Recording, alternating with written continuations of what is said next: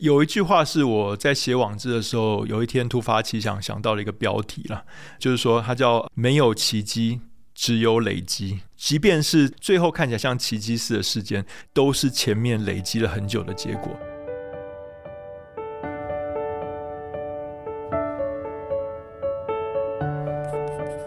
你了解 CEO 吗？他是精力满满的钢铁人，还是把你盯得满头包的大老板？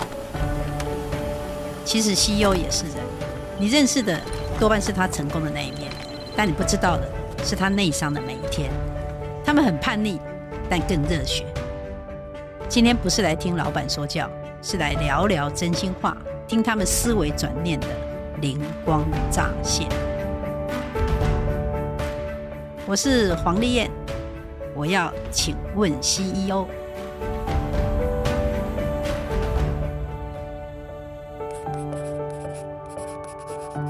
各位听众朋友，大家好，欢迎收听，请问 CEO，我是外商 CEO 内商每一天这本书的作者黄丽燕，也是卫福中小企业 CEO 品牌领导学的创办人。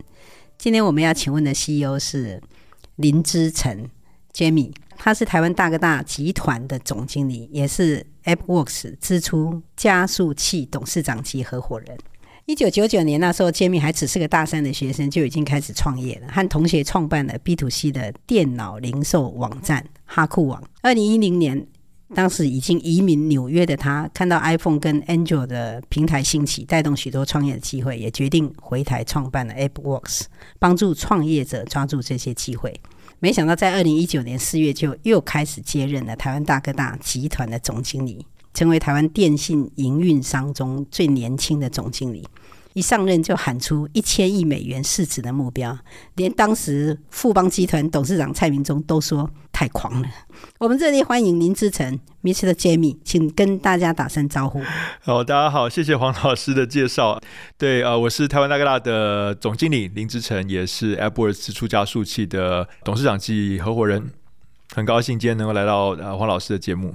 我想大家一定会想说，为什么要找林志成呢？因为我研究了一下呀，发现林志成是一个很有趣的直癌的混合体。他结合了所有人对工作、品牌、领导的疑问于一身啊！不但十九岁就创业，在国外念书创业哈，不做传统的事，而且没上过大公司的班，却自己创业，帮助新创的同时。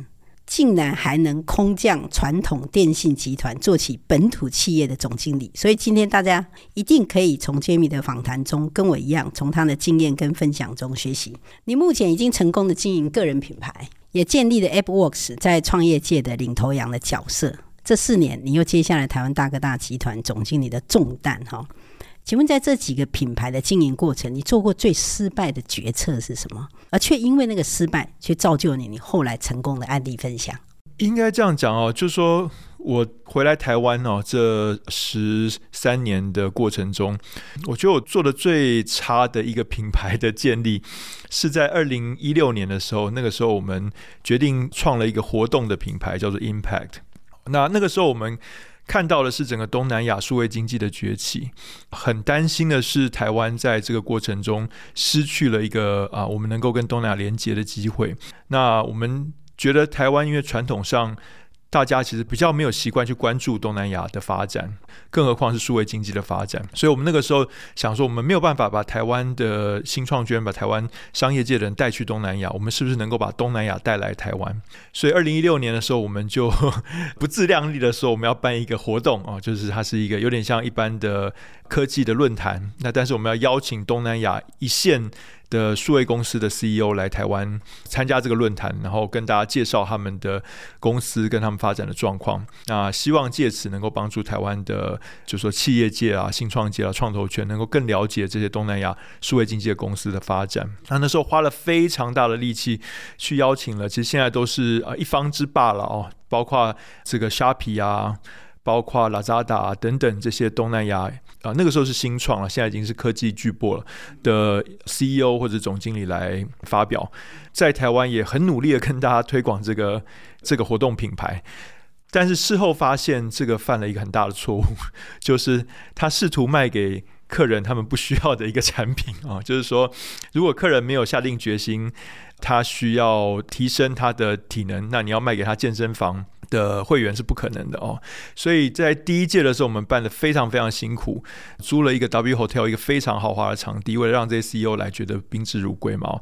那但是票卖的超差的，就是几乎是那个连拐带骗的在卖票这样子。哦然后结果办的那一天呢，又碰到台风天，所以呃，连两个讲者都临时当天没有办法飞来，所以前一天录了影啊、呃，变成用影像上台去演讲，对。那个事后我们就发现了，其实啊、呃，如果这个 audience 经营品牌最重要的是设定你的 TA 嘛，然后从 TA 的问题出发。那我觉得我们犯了一个最大的错，就是我们没有设定 TA，也没有从他们问题出发，我们只是一股脑儿的自己觉得说东南亚的数位经济发展很迅速，那台湾的企业界不能够错过这个趋势了哦，所以。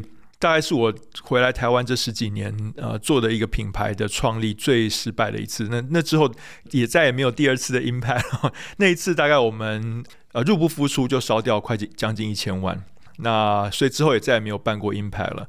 这个活动品牌也就以失败作收了哦。那不过那给了我们很多教训。那其实我还算是。懂品牌的一个创业者哦，所以呃，他提醒了我，即便是你自以为自己懂品牌，但是啊、在有些时候做决策的时候，还是会被自己的这个情怀 哈所误导了哈，所蒙蔽。那呃，还是会做错决策哦，所以后来就还是提醒了我们，在经营品牌的时候，还是得要先从设定 TA，从 TA 的问题或需求出发。那其实这一点，刚刚黄老师讲到我们的我的这个个人品牌 Mr. Jamie，或者是回来台湾创办的这 AppWorks 的品牌，其实目前为止都还算蛮成功。最主要的关键就是当初出发的时候，就从 TA 的设定跟帮 TA 解决什么问题，为他带来什么价值出发。这个很有趣哈、那我可不可以请问一下，你觉得台湾大哥大的这个品牌跟中华电信跟远传有什么样的不一样？好犀利的问题，应该这样讲吗？台湾大哥大最主要是橘色了哦，那远传主要是红色，台中华电信主要是蓝色。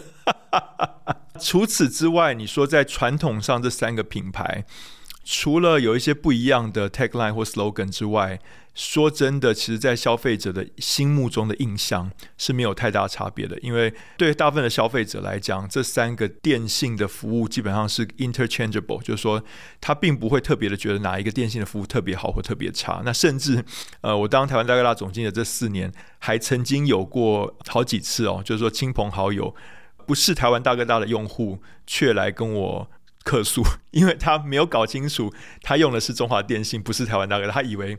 对他来讲，好像这概念很模糊啦，就是反正都是类似那几家公司，好像都是同一家公司这样。所以我觉得传统上来讲，从最客观的角度讲，对大部分的消费者来讲，这三个品牌的差异是不大的哦。除了外观的差别，除了一些品牌对自己的论述的差别。所以当我到台湾大哥大之后，其实我们在二零二零年启动了品牌再造之后，其实我们就开始走一条路，是我们希望在这个既有的框架上。设定我们品牌新的 TA，然后根据这些 TA 的心理的需求，去提供他呃新一代的这个价值诉求。那当然这是一个很长远的过程，希望呃五年、十年之后回过头来看这个品牌的时候，大家真的能够讲出来，台湾大哥大跟中华电信的差别在哪里？我其实有去访问过你的员工哈，台 台湾大的员工跟那个富邦集团，其实他们都对你是称赞有加哈。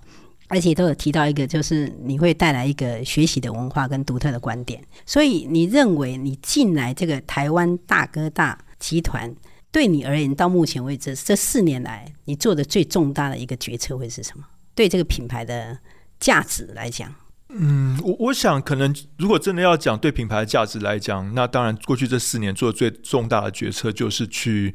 重新定义了这个品牌的精神，是这个所谓的 “open possible”，能所不能这个精神。那这个品牌再造的过程，在我们内部其实是一个长达将近一年的 project 哦。那在这过程中，我们跟呃外面的顾问合作，那去把所有的品牌的 stakeholders，包括我们自己的同仁、主管，还有呃基层的同仁，包括我们的客人，包括我们的其他利害关系人。对这个品牌现在的观点，跟他对他未来想象都做了充分的收集。然后我们内部经过非常多次，而且非常多轮的这个论证，然后我们最后才决定下来，好，接下来的可能接下来的十年、二十年，我们的新的这个要内化的这个品牌精神，就是这个 Open Possible，能所不能哦。所以如果你要说的话，我觉得对品牌而言，这个可能是一个最重大的决策，因为从那个之后开始，我们真的就开始以这个 Open Passport 能所不能作为我们发展的圭臬了哦。所以它不只是只是一个 slogan，或者只是一个想要。其实我常常都在讲一个很很有趣的案例哦，就是说。有一个银行哈，它 slogan 经常都会说我们是一家人哦。但是你走进那个银行的时候，你都会发现那个警卫啊，你来干嘛？要办什么？要去那边抽号码牌。所以，如果我们选了这个 Open Passport 能所不能这样的一个品牌精神，我们就必须要把它内化、深化到我们呃，我们做的每一件事情，跟跟我们跟所有的利害关系人的每一个接触点上，那才是真正品牌精神的发挥的场域嘛。所以，对我来讲，是那个是一个重大决定，因为一旦选择那个，就必须要把它深化到每一个触角上。上去，那你真的是那个找最艰难的做哈，因为 台湾大哥大集团是一万多人，你要让每一个人让给消费者都能够感受到那个 Open Passport，我觉得这是一个很大的工程。但是呢，也因为你的年轻哈，跟有的强大的梦想，你其实，在台湾大哥大集团你是总经理。你在 AppWorks，你是创办人兼合伙人，那你也是建立一个非常清晰跟具体的，而且有魅力的个人品牌。那你觉得在这几个上面，这文化上面有什么样的差异？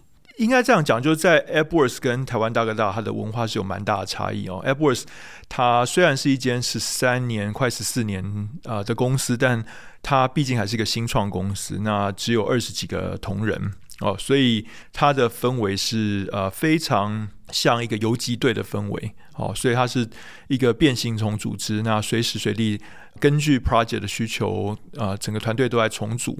不同的 project 我们会有不同的所谓的 DRI。那这个 DRI 就是 Directly Responsible Individual，就是直接负责人。那在这个 project 里面，不管你的 job title 是什么，你如果是 team member，你就要听这个 DRI 的指挥。虽然是一个变形种组织，而且高度的动态，内部没有什么分什么部门，也没有什么太多的这个既定的规矩，那纯粹是看每一个单一的 project 需要怎么解决，大家动态的去。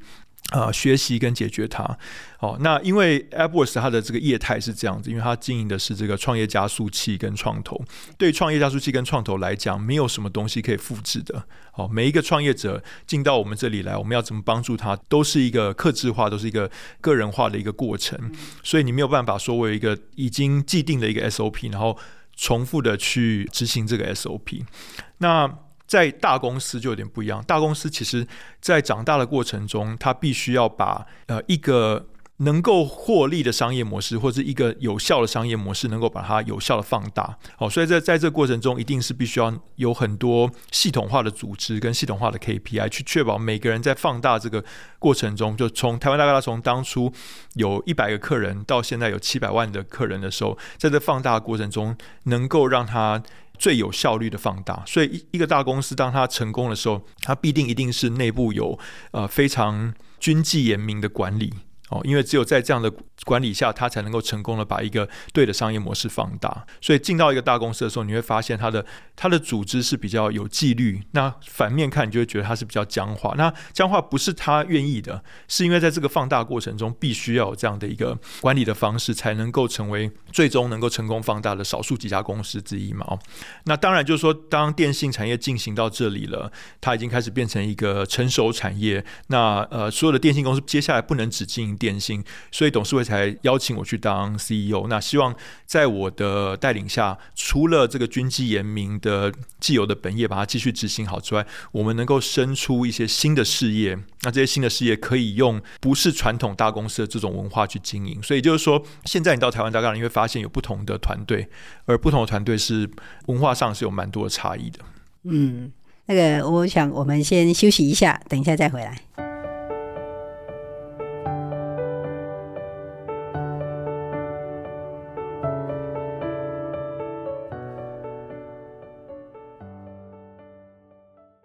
欢迎回到节目。今天我们邀请到的来宾是台湾大哥大的集团总经理林之诚。你一直都是创业者哈，甚至像 Steve Jobs 一般哈，离开自己在美国创业的公司，在三十岁的时候第一次失业，三十而立嘛哈。在自己虽说有 gap year，但是好像你也从来没停止过，就开始做那个用 Mr. Jamie 写成知名的部落格哈。你从来没有在企业上过班，但你在成立 AppWorks 已经打出知名度以后。你又加入了本土企业集团台湾大哥大，所以对你而言，空降到台湾大哥大集团最大的挑战会是什么？你碰到最大的困难，要领导整个集团将近一万多个人。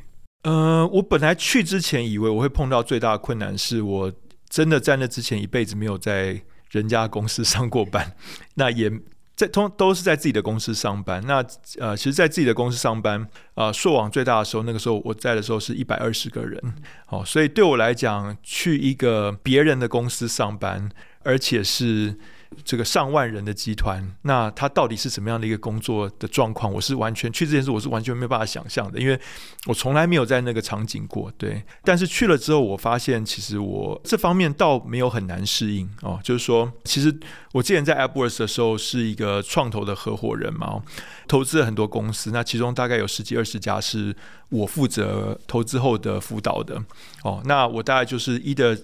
呃，扮演他们的董事或扮演他们的呃重要股东的角色，那可能每个礼拜或每个月或每每一季会跟他们开一次会，然后去了解他们事业的状况，然后听他们有什么问题或什么需求，然后尽量给他们一些建议或帮助。那我到了台湾大哥大之后，我发现。作为一个这么大的公司的 CEO，其实工作是一样的。啊，公司下面大概就是分成十几二十个事业单位。那每个事业单位随着这个节奏跟韵韵律的不同，有些人会每周跟你开会一次，有些人会每个月跟你开会一次，有些人是每季跟你开会一次。那在开会的过程中，你就是了解他们事业最近的状况，然后听他们有什么问题或什么需求，那给他们一些建议。那唯一的差别就是说，在 a p p w o r s 我们面对的是创业者。那大家都知道，创业者是。脑袋很硬的哈，然后很坚持、很任性的，所以你给他什么建议，他通常都不听。所以我要讲的非常用力，这样子。我跟你讲，这一定要这样。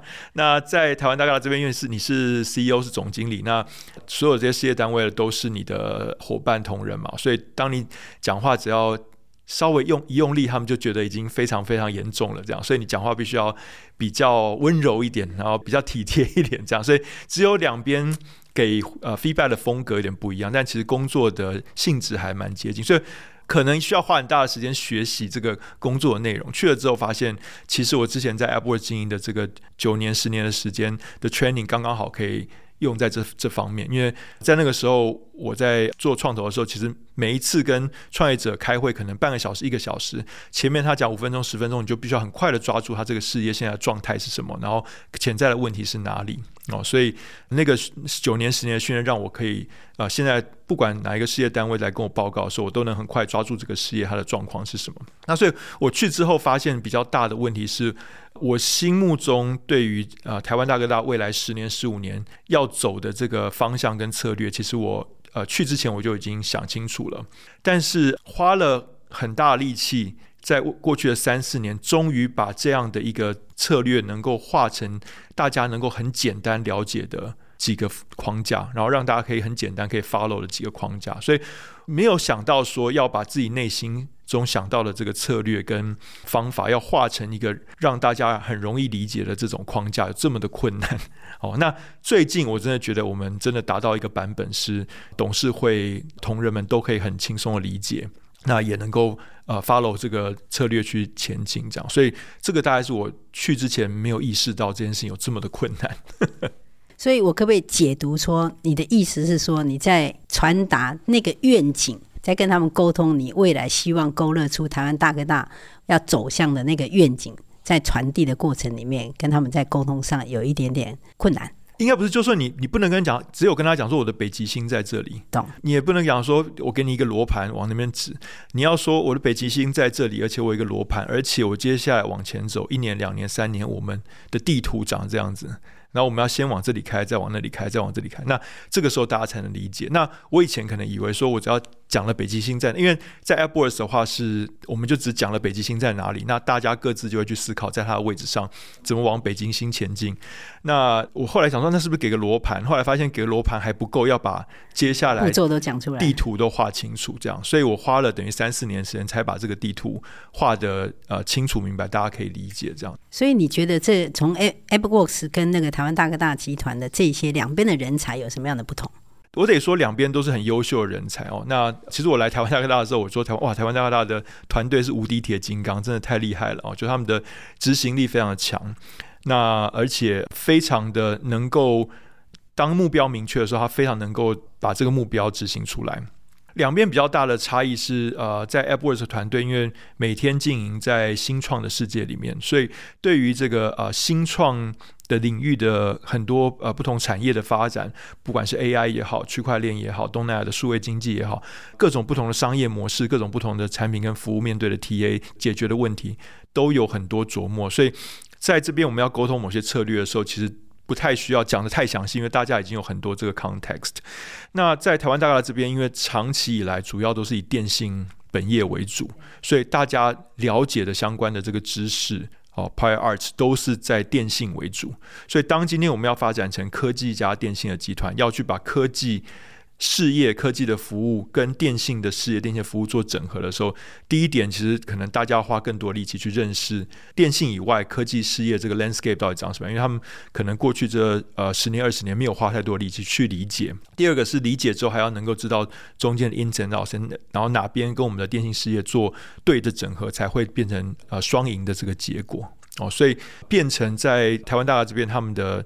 人才的强项啊，我们应该说我们的人才的强项最主要是在电信相关的事业，所以当然就是说，如果今天 AppWorks 这边要突然去经营电信事业，每个人也都不理解哈，所以就就有点像说两边台湾大哥是过去二十几年跟着这个电信产业涨上来的，而 AppWorks 是过去这十几年跟着这个新创圈涨上来，所以两边会累积的不太一样的 knowledge base。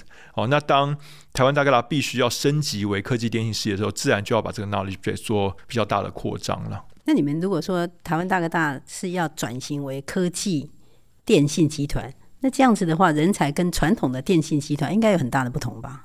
呃，应该说 DNA 有不同，但是人才不一定是不同。就是说，绝大多数的人才都是在原地，呃，所有的人才在原地学习，在新的这个方向中，他需要扮演的角色跟需要知道的知识。所以，为什么我们在推这个学力哦，力量的力？哦，就是因为在这个升级的过程中，我们每一个同仁都必须要学习新的知识跟新的观念，整个集团才能够转型嘛。哈，那当然也有引进少数，在少数的关键位置，真的在内部找不到对的人来放的时候，我们有引进少数一些人才。对，那但绝大多数九十九点九 percent 是原来的人才啊，去学习新的知识。所以我会说 DNA 不一样，而不是人才不一样。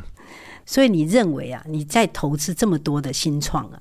你认为你投资那些新创后来失败了，他们的相同点会是什么？相同点其实都是这个主要的创办人，他的学习曲线慢过整个产业或竞争恶化的曲线。也就是说，对于每一个事业来讲，你在面对的都是一个很大强大地心引力。那领导人必须要有能力把这个企业的呃成长带起来，能够去抵消这个地心引力。那这个你自己本身要有一个很大的能力，才有办法做这件事情。那刚开始创业的人，通常你的能力都是不够的，所以我们都在讲，刚开始创业的人有点像飞机，先从悬崖掉下去，然后再想办法把它拉起来。那这个拉起来的过程，就是你的你的 CEO 跟创业者，你的学习必须要你的斜率越来越高，那才能够对这个飞机形成一个向上提升的一个加速度，那最后才能够拉起来。那坠毁了都是因为你学习的速度不够快，那这个飞机就被竞争跟地心引力拉下去了。对，所以真的还蛮有趣的。所以其实很多人在讲，因为我们现在的学习的能力慢过科技进步的速度，所以人都会感到很焦虑嘛。所以你们其实这些新创，其实最重要就是选择领导人。呃，其实不止新创大公司，你看呃，微软这。啊，这些年的命运，对对对对，有这么大的转变哦。然后你看这个，可以差很多。对，你看 Twitter 不同世代的创呃领导人，会给他带来这么大的命运的转变。所以，其实任何企业，我觉得领导人他对这个企业的影响都是非常巨大的。所以不是只是新创而已，我觉得领导人真的在一个企业的兴衰里面扮演一个非常非常重要的角色。那我想每一个人常常会在功成名就啦，或者夜半梦回的时候，会常常问自己很多问题哈。请问你这五年最常问自己的问题是什么？和十年前有没有什么不同？呃，最 就开始叹气了。对，应该讲这样讲，就是说我最常问自己的问题是说，这个我是谁？我在哪里？就是说。很哲学了哦，就是说，常常有的时候你就会去啊、思考说，嗯，人终究要一死嘛哦，那在死掉之前，我现在在做的这个事情，是不是我真真的真心想做的？那是不是啊、如果说我今天睡着了，明天没有爬起来了，是不是我不会后悔这样？所以呃，基本上我经常问我自己的问题就是说，我我是谁？我现在在做什么？那我是不是在做这个事情？是我即使明天不醒来了，我也不会后悔我做的这个事情。这样。所以这十年来你问的问题都是一样。呃，蛮蛮久的时间，我都跟自己的对话大概就是这个。果然都是从一而终哈。那你承诺说你十到十五年要再造那个台湾大哥大集团到市值一千亿美元嘛？哈，我们假设现在你已经达到了，那达到的那市值一千亿美元的时候，那个台湾大哥大的那个品牌，它给消费者的认知，那个形象会是什么？呃，我觉得应该是对于消费者来讲，他第一个当然他认为这个是他信赖的品牌。哦，他认为从这个品牌取得的各种的产品跟服务是他可以很放心的使用的。那第二个是这个品牌对他来讲是呃能够帮助他完成他本来不能完成的事情，或者是解决他本来不能解决的问题。哦，比如说呃举个例子来讲，我们呃现在最近刚刚对外宣布了这个大哥付你分期。哦，那它是一个先买后付的服务。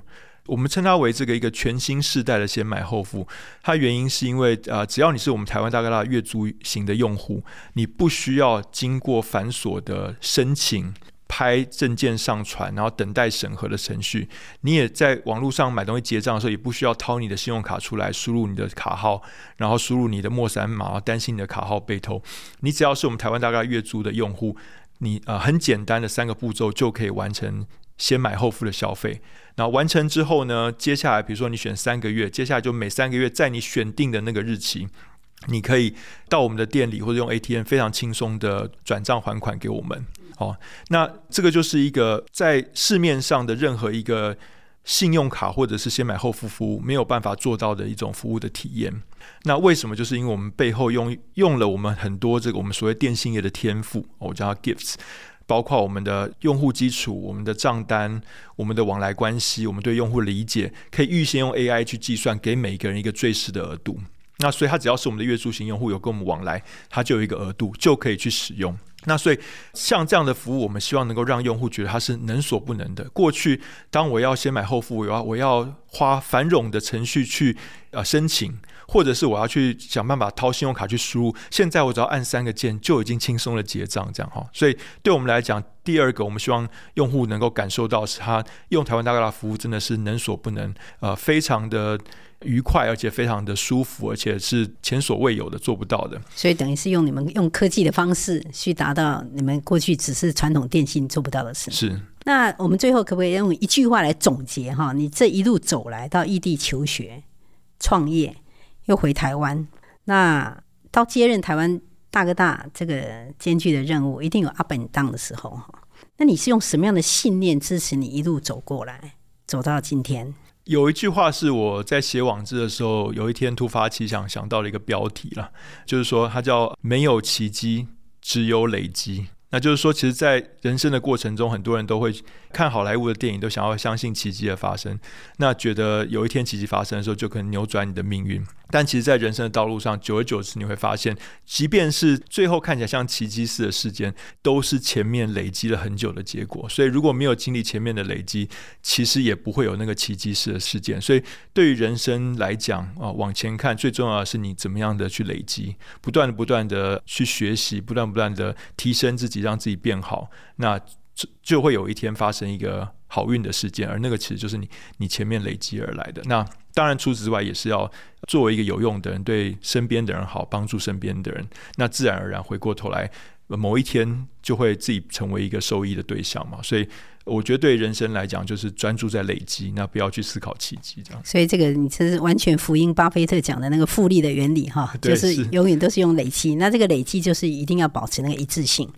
就是品牌在讲的，没有一致性，没有持续性，那是永远不可能发生的。嗯，其实爱默生呢，这个有讲过，世界会为知道自己要往何处去的人开路哈。所以用你们同仁说你的哈，一个有愿景、有纪律的领导者啦。那我是觉得你是对台湾有爱的人，因为你当时好像回来的时候是说，不希望看到台湾从世界经济奇迹变成失落的遗迹，哈，这个这个是很不容易的哈。而且就因为这样子，愿意回来台湾做贡献，我觉得在你的身上可以看到台湾的美好的未来。谢谢，谢谢各位听众的陪伴哈。我们节目的更新时间是每个月第二跟第四个礼拜一的下午四点。请听众朋友追踪闯天下，或是你有什么问题也想请问 CEO，都欢迎留言给我们。下次见，拜拜。好，谢谢，拜拜。